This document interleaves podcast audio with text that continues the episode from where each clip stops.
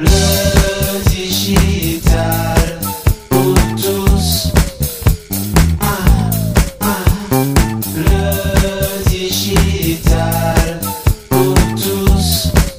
Mesurer la productivité autrement, ça change quoi dans le modèle? Selon Wikipédia, la productivité en économie entend mesurer le degré de contribution de facteurs de production à la variation du résultat final dégagé par un processus de transformation. Rien que ça. La productivité, elle est en lien avec les notions de rendement, d'efficacité et d'efficience. Je ne sais pas si c'est pareil pour toi, mais le mot même de productivité peut parfois sembler un peu désuet. Ça fait d'ailleurs quelques années qu'il est parfois remplacé par les mots performance, compétitivité et autres termes pour qualifier une mesure quantifiable, forcément quantifiable. Et pour mesurer la productivité, on fait comment? Bah, On fait appel à des spécialistes, on fait appel aux consultants, rois du tableur, généralement à la manœuvre dans les réorganisations pour améliorer rentabilité, productivité et efficience. Il faut dire qu'ils excellent dans ces exercices de mesure de la productivité. Le problème avec la productivité, c'est que ça nous fait peut-être passer à côté de l'essentiel de ce qui fait la valeur. Ça nous fait peut-être passer à côté des contributions non mesurées qui font pourtant toute la différence. Et l'humain là-dedans, tu vas me dire, oui, il est où l'humain avec la productivité Et le lien humain, la gratuité d'un sourire, d'une aide spontanée entre collègues, l'amour du travail bien fait, de la qualité de service, ça se mesure en matière de productivité. Ça se mesure comment la productivité de tout le travail essentiel fait par celles et ceux qui ont été indispensables pendant la crise Covid, les pompiers, les personnels médicaux, les travailleurs mal payés qui ont pourtant joué un rôle clé pour l'ensemble de la société. Ça se mesure comment? Je ne sais pas si tu as remarqué, mais on n'a pas parlé de productivité pour mesurer ce qu'ils nous ont apporté. Et quand on parle de transition écologique, bah là aussi, on n'entend pas vraiment parler de productivité. Et ceux que l'on appelle les improductifs en entreprise, tu sais, ceux qui sont dans les services dits administratifs et dont on a bien besoin parce que sans eux, la boîte ne tournerait pas. On en fait quoi des improductifs quand on mesure la productivité Alors, alors, dépasser le concept de productivité et ses outils de mesure? Et si on évoluait vers un outil plus juste, plus vertueux, capable de renforcer nos liens les uns avec les autres, comme avec notre environnement? Pour bien comprendre ce que ça change de mesurer la productivité autrement, l'invité de cet épisode du podcast est Laetitia Vito, spécialiste du futur du travail, experte au lab du média Welcome to the Jungle et auteur de l'ouvrage en finir avec la productivité, critique féministe d'une notion phare du monde du travail paru chez Payot. Bonjour Laetitia. Bonjour PPC, quelle belle introduction. Merci d'être venue ce matin, ça fait un grand plaisir de te retrouver. On, on démarre avec le cœur du sujet. Laetitia, quel est le problème avec la productivité? On peut être contre la productivité a priori, quand on prend la première définition qui est que c'est un ratio entre ce que tu mets, ce que tu mets dedans, c'est-à-dire le nombre d'heures et ce que tu as, ce que tu produis, personne n'est contre. Tout le monde voudrait produire plus avec moins d'heures, par exemple, hein, pour la productivité du travail. Mais la réalité, tu l'as très bien dit, c'est que ça mesure les choses, on va dire, de manière très biaisée, parce qu'il y a beaucoup de choses qui ne sont pas prises en compte. On ne mesure pas euh, tout le travail qui le, le travail non payé, non, non productif, qui permet le travail productif. Ça, c'est le premier problème. L'autre problème, c'est que ça le mesure de manière individuelle, alors qu'en fait, beaucoup du travail d'aujourd'hui est collectif. Et, c'est très difficile et c'est faux de mesurer la chose de manière individuelle. Et puis tu l'as dit aussi, euh, comme par hasard, la productivité des travailleurs essentiels, elle est réputée faible. Par exemple, une infirmière, pour les économistes, a une faible productivité, comme par hasard.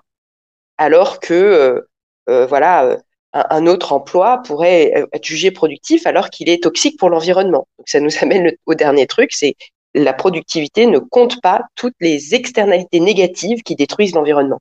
Ça fait quand même beaucoup de problèmes avec la productivité. Et, moi, je le résume dans mon livre autour de la question du féminisme, parce que dans l'économie, en fait, les, les, plus productifs sont les hommes, les moins productifs au regard des économistes sont les femmes. C'est dingue parce que est-ce qu'on parle de la productivité de notre maman, par exemple, qui, qui voilà, exactement. C'est quand même un peu fou. Tiens, j'attaque avec la première question. C'est la question de, Vanessa. Elle, te demande est-ce que tu établis un lien entre productivité et impact? Alors, c'est une excellente question. Ça, résume très bien aussi l'un des problèmes du concept de productivité c'est qu'il est censé être neutre du point de vue de l'impact, du point de vue de la mission.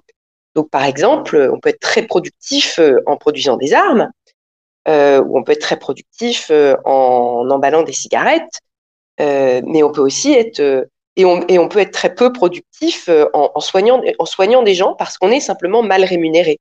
Et donc, en effet, l'impact n'est absolument pas, comment dire, n'est absolument pas intégré dans l'indicateur de la productivité par les économistes. Et c'est bien, je dirais, la principale limite euh, qui est celle, qui est celle de la productivité, c'est que ça nous parle plus. Tu as dit au début que tu trouvais que c'était un peu démodé. Ça ne l'est pas au regard des économistes, comme le PIB. Ça ne l'est pas au regard de, euh, voilà, la manière dont on va décider de comment on paye les gens mais euh, à nos yeux, à nos yeux et dans notre euh, comment dire, dans notre manière de voir le monde, on sent bien qu'il y a un problème. Et la question de, de Vanessa est excellente synthèse en fait autour de ce concept d'impact. Merci Vanessa pour, euh, pour cette excellente synthèse du bon matin à 7h35 en direct. Oui, c'est ça. Il y a des gens qui sont réveillés le matin, ça fait plaisir. On, parle de, moyens de mesure, on parle finalement d'outils. Euh, Ça veut dire bon, on a des thermomètres. Hein, on parle de productivité, on parle de certains indices assez classiques utilisés par l'économiste. Ça veut dire qu'il faudrait réinventer d'autres thermomètres, Laetitia? Exactement. En fait, ce qu'on a fait, ce qu'on a laissé faire avec le PIB et la productivité, c'est qu'on a laissé ces indicateurs euh, donc sexistes, euh, polluants, etc., euh, guider nos vies. Et on a oublié ou on a mis au second plan des indicateurs qu'on connaît, euh, qui existent déjà, qui sont excellents, qui sont la santé, le niveau d'éducation de la population, l'état de notre environnement, l'espérance de vie et la, et la distribution de l'espérance de vie, et toutes ces choses-là qu'on considère pratiquement comme anecdotiques. Et quand on en parle aujourd'hui de la santé, de l'environnement, de l'éducation, on les met au service de la productivité au lieu de l'inverse. En fait, on a opéré une espèce de renversement qui fait que notre production, notre production économique, elle est la raison d'être de, tout. Et on met, on, assujettit la santé, l'environnement, l'espérance de vie, l'éducation, etc., à euh, l'objectif productiviste. Et là, en fait, il est temps de renverser les choses et de remettre les priorités là où elles devraient être. Je rebondis sur les, propos de Vincent qui dit c'est vrai, la productivité ne peut être individuelle, elle est liée à l'organisation, au style de management, à la culture d'entreprise, des outils, des process et donc des choix de la direction. C'est donc un enjeu très managérial selon toi Laetitia? Absolument. Et on a souvent un, une dissonance cognitive dans les entreprises parce qu'on tient des discours là-dessus, hein, sur l'importance de la culture, du ciment culturel qui nous unit, de, de la culture émotionnelle même d'une équipe, et puis du rôle du rôle de tous les processus de, la communication, du management, etc. Et pourtant, on continue dans beaucoup d'organisations à évaluer de manière individuelle les performances. On continue de penser qu'il existe quand même une productivité individuelle. Et en fait, il en existe un peu quand même, productivité individuelle. C'est vrai qu'il y a des gens plus rapides que d'autres. Mais ce qu'on oublie, c'est de regarder tout ce qui soutient et supporte, soutient ou supporte au sens anglais du terme, la productivité des individus. Et dans l'économie de la connaissance qui est la nôtre, euh, les gens qui travaillent derrière les ordinateurs, il y a très très très peu de gens qui vraiment travaillent tout seuls. Quand j'écris un article, moi je, pioche des idées dans les écrits des autres, je pioche des idées dans les échanges que j'ai eus avec les uns et les autres, et, j'écris pas toute seule. On est on est dans l'intertextualité. Quand on fait euh, du marketing, on travaille pas tout seul. Quand on fait même de la comptabilité, on travaille pas tout seul. Donc en fait, je pense qu'il est temps de là aussi de sortir de ce mythe selon lequel on peut évaluer les choses de manière individuelle quand c'est le ciment qui nous, qui nous permet à tous de travailler mieux ensemble qui est essentiel. Tu as creusé le sujet. Euh, Qu'est-ce que tu vois comme, comme façon de, de mesurer? Puisqu'en finalement, on, on, est face à euh, un outil de mesure euh, qui nous emmène peut-être dans une voie qui oublie les émotions, beaucoup de choses qui, qui amènent énormément de valeur pourtant. Oui. Tu vois une piste d'une nouvelle façon d'avoir un, un nouveau baromètre? Oui, en fait, ce qui est important, et beaucoup de gens qui travaillent sur le sujet des évaluations en ont conscience, donc il y a vraiment beaucoup de gens qui travaillent sur le sujet, hein, c'est de mieux mesurer ou de mieux valoriser toutes ces tâches qui font qu'on se sent bien dans une équipe. C'est euh, le fait de penser à l'anniversaire de Jean-Pierre, le fait d'organiser un pot de départ euh, pour euh, Marie, le fait de... C'est toutes ces petites choses-là, c'est tout ce qui va aussi permettre de stimuler la créativité, c'est tout ce qui fait qu'on se sent bien. Et ces choses-là, bah, ces tâches, cette charge émotionnelle et mentale dans l'équipe, très souvent, ce sont des femmes, pas toujours, mais beaucoup des femmes qui le, prennent sur elles, un peu comme, comme elles le font à, domicile. Le fait de toujours penser à la, santé émotionnelle du groupe ou du couple, hein, comme en parle Mona Chollet dans son livre Réinventer l'amour, c'est un peu pareil dans l'équipe. Et donc l'idée, c'est de réintégrer ces tâches et apprendre à les valoriser, pas forcément pour mettre un montant chiffré dessus, mais pour comprendre que dans l'équipe, il y a en effet des gens qui font des choses qui sont essentielles pour tout le monde. Et si du coup on apprend à mieux les valoriser, on aura tendance à moins valoriser le euh, sale con dans l'équipe, qui est en apparence productif, mais qui en réalité diffuse autour de lui une ambiance toxique, voire euh, harcèle les autres, etc. Et ça, c'est vraiment un, travail euh, fondamental qu'il faut prendre au niveau de, de, de, des départements des ressources humaines dans les grandes organisations, au niveau managérial et dans toute l'équipe. Je rebondis sur les, les, propos de Laura qui te dit quelle proposition pour prendre en compte cette intelligence collective et ces liens dont certains cachés. Ça, ça me fait penser un petit peu à, tu sais, ces équipes agiles qui finalement mesurent leur vélocité. C'est une piste, ça? Oui, c'est une piste intéressante, mais qui reste encore euh, probablement pas neutre du point de vue du genre, parce que la vélocité euh, va certainement, euh, une intuition, être moins bonne pour les pour les personnes qui prennent en, qui prennent en charge justement toutes les fonctions support et qui, on va dire soutiennent comme Atlas soutient le monde sur ses épaules euh, toute la structure ou la santé émotionnelle du groupe. Euh, J'imagine qu'on est moins rapide, qu'on est moins agile quand on doit s'occuper par exemple de faire des bagages pour les enfants. Euh, ça me rappelle toujours euh, mes parents. Mon père grondait ma mère euh, quand on partait en vacances, puis il disait qu'est-ce que t'es lente? Qu'est-ce que t'es lente, t'es pas agile du tout, faut partir vite. Là, on a dit qu'on partait parce que ma mère faisait les bagages pour les enfants et pour toute la famille, alors que mon père n'avait que euh, son sac pour sa propre pomme. Donc, euh, évidemment qu'il était plus agile, il avait plus de vélocité. Euh, et du coup, c'est biaisé comme manière de mesurer les choses. Si la vélocité est individuelle, encore une fois, et qu'on ne compte pas tout ce qui est nécessaire, tout ce qui doit, tout, toute cette infrastructure dont on doit prendre en compte, et notamment parce que ça fait partie de la reproduction de la force de travail, tout ce qui concerne le fait de s'occuper des enfants. S'occuper des enfants, c'est un sujet sociétal, c'est un sujet économique, c'est pas un sujet individuel qui, euh, voilà, où on peut fermer la porte et ne pas s'y intéresser. Je parlais de, plutôt de la vélocité d'équipe hein, dans les, dans les équipes agiles, mais oui, bien vu. J'ai bien compris, mais c'est pareil. Tu as raison, raison. Il, y a, il y a un biais, ça amène peut-être un biais. Je rebondis, voilà. tiens, on attaque euh, des propos. Virginie qui euh, nous dit euh, la motivation, la communication ouverte sont des facteurs clés en entreprise. Ils fédèrent une équipe, sont indispensables pour maintenir les résultats de l'entreprise, définir les priorités, les objectifs du personnel. Il faut veiller cependant à entretenir un sentiment de confiance et de cohésion propice à une intégration sociale, identitaire au sein de l'entreprise. Tu bois du petit lait là? Ah oui. Et je, je, ne pourrais pas, je ne pourrais pas dire mieux. De bon matin, je n'ai pas de meilleure manière de reformuler ça. Eh ben, c'est magnifique. Allez, reprendre euh, une question, c'est celle de Vanessa. Peut-on parler de productivité dans une structure où le turnover est élevé et la santé mentale mise à mal? Ah, encore une bonne question de Vanessa. Je ne sais pas si c'est la même Vanessa, j'imagine. En, effet, euh, le turnover dans le cas d'une entreprise où il y a par exemple des problèmes de harcèlement, des problèmes de surtravail, est un bon indicateur de ce qui ne va pas, de ce qui ne va pas dans la mesure de la productivité parce que on va avoir en effet quelque chose qui est une manière d'organiser le travail qui n'est pas soutenable. Si on ne prend pas en compte tout ce travail, toute cette charge gratuite, et ça peut être dans certains cas simplement un travail de secrétaire, de mail, de logistique qu'on fait en plus du travail productif et qui amène une charge de travail simplement trop lourde, trop lourde de 60 heures, de 70 heures, de 80 heures par semaine, qui est caractéristique de certaines professions, de certains métiers réputés prestigieux dans lesquels on se vante de faire 35 heures en deux jours. Et où là aussi, souvent, c'est inaccessible à des femmes qui ont des enfants, par exemple, parce que c'est pas possible d'assumer de, une charge de travail comme ça quand on a une charge de travail domestique, euh, des enfants à chercher à l'école, etc. Donc, euh, le, le burn-out, il est caractéristique d'une manière d'appréhender le travail qui ignore une grande partie du travail moins productif ou un réputé improductif qui soutient le travail productif.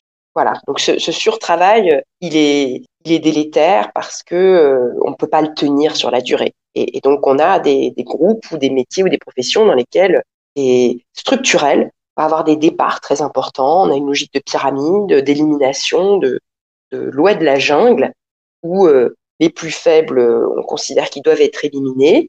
Et puis, euh, au sommet de la hiérarchie, on a ceux qui ont qui ont tenu le plus longtemps et ceux qui ont tenu le plus longtemps, ils disent, euh, ils disent à ceux qui suivent, euh, moi j'ai tenu, euh, c'est comme ça, c'est pas autrement, il n'y a pas de raison qu'on vous facilite la vie ou qu'on reconsidère la charge de travail qui est nécessaire. Pour celles et ceux qui, qui nous écoutent, soit pendant ce direct, soit en, replay sur les, les plateformes de, de, podcast, et qui se disent c'est une super idée, ça a fait tilt, quel, quel conseil tu, tu leur donnerais pour pouvoir s'y mettre très concrètement dans leur entreprise? Moi, j'ai un conseil que je trouve assez amusant, que je prends un peu sous l'angle de la provocation, mais en fait, je, le pense très sérieusement. C'est que la première chose qu'il faut se demander, c'est pas forcément la flexibilité du travail, même si j'y crois beaucoup, c'est la question de la charge de travail. Si vous êtes sincère dans, cette, dans cet objectif de diversifier votre recrutement, d'avoir plus de femmes à tous les niveaux, vous vous posez cette question, est-ce que cette charge de travail que vous exigez à chacun des postes est compatible avec la vie d'une mère solo Si une mère célibataire avec des jeunes enfants ne peut pas faire ce poste, eh bien c'est qu'il n'est pas soutenable, c'est qu'il n'est pas inclusif, on va dire. Euh, et, donc ça, c'est un- une question taboue, mais c'est la question la plus fondamentale. Vous pouvez mettre toute la flexibilité que vous voulez, vous pouvez mettre tous les avantages que vous voulez. Si le poste, il exige 80 heures d'investissement par semaine, il y a quelque chose qui fondamentalement restera excluant et restera non soutenable restera un problème. Il y a beaucoup, beaucoup de secteurs qui sont, euh, qui sont affectés par ça, hein, qui, sont, qui, qui, ont encore euh, un, gros travail à faire à ce niveau-là. Alors, la dernière question, malheureusement, parce que ce podcast touche à sa fin, je prends la question de, de Régine. Elle te dit l'inconvénient des indicateurs est qu'ils ne se suffisent jamais à eux-mêmes. Y aurait-il un indicateur idéal qui puisse qualifier la performance de l'individu et du collectif dans une entreprise? Trouve qu'il faut se méfier des indicateurs uniques. En fait, les indicateurs, quand on n'en utilise qu'un, ont tendance à être détournés, à être biaisés, à être déformés, euh, et, et un, un petit peu comme cet exemple que j'aime bien donner de, euh, je sais pas, PPC, si tu connais l'effet Cobra. Ah non, vas-y, raconte-nous. j'adore l'effet. Cobra. L'effet Cobra, c'était en, en Inde. Je ne sais plus quelle époque. Il y avait beaucoup trop de, de serpents, euh, de, de cobras. Et on s'est dit, on va créer euh, un- un- un- une incitation qui va être chiffrée, qui est mesurable, hein, qui est un indicateur. C'est le nombre de cobras morts que, enfin, on va, on va payer les gens qui ramènent des cobras morts. Ça, on va ré- réussir à avoir moins de cobras. Manque de peau. C'est devenu euh, tellement important de ramasser des cobras morts qu'il y a des gens qui ont décidé de les élever. Donc, il y a eu des éleveurs de cobras. Et alors, ils se sont dit, zut, notre, euh, notre incitation chiffrée a créé, euh, des effets pervers. Et face à ces effets pervers, ils ont décidé d'arrêter les primes euh, aux cobras morts. Et du coup, les éleveurs ont lâché tous les cobras dans la nature.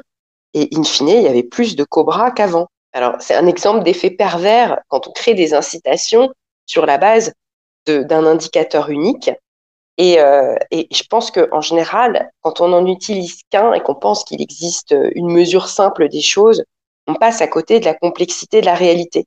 Euh, et en effet, il y a une dimension collective, il y a une dimension individuelle, il y a la prise en compte de ce qui permet la productivité, donc la santé, le bien-être. Et donc, je pense que c'est pas mal d'avoir un petit package d'indicateurs et puis euh, d'avoir, de garder un esprit critique très fort par rapport à quelqu'un qui vous dirait, voilà, euh, c'est très simple, il suffit de regarder ça et rien d'autre. T'as plein de commentaires. Voilà, euh, Olivier qui dit excellente comparaison. Euh, voilà, Laura qui dit super, j'adore cette comparaison, c'est très parlant. Un grand merci Laetitia d'être passée ce matin. Euh, c'est un vrai bonheur de t'avoir accueilli. Merci pour ta bonne humeur. Désolée, un- j'ai une voix un petit peu altérée par, Ce sont le, par le Covid. les aléas du matin, tu sais. Voilà. c'est ça, c'est enregistré en direct, c'est le matin. Un grand merci de t'être levé des potrons minés pour nous rejoindre. Merci aussi à vous tous d'avoir participé pour ce direct. Merci à toi qui écoutes cet épisode du podcast sur ta plateforme de balado diffusion sur Apple Podcast, Spotify, Deezer et autres euh, Google Podcast ou autres podcastéo, enfin bref, Amazon Music aussi d'avoir écouté jusqu'ici. Ça fait un bien fou à l'algorithme, ça nous fait remonter dans les classements. On se retrouve demain matin à 7h30. On va recevoir Lucie Léger, coach professionnel d'équipe. Euh, Le thème du jour, il est pas mal. Ouais, ouais, ouais. Et si la colère était le moteur du changement? Ouh, ça vous interpelle? Ça vous interpelle On se retrouve demain matin à 7h30. D'ici là, portez-vous bien et surtout, surtout, surtout, ne lâchez rien. Ciao, ciao, ciao.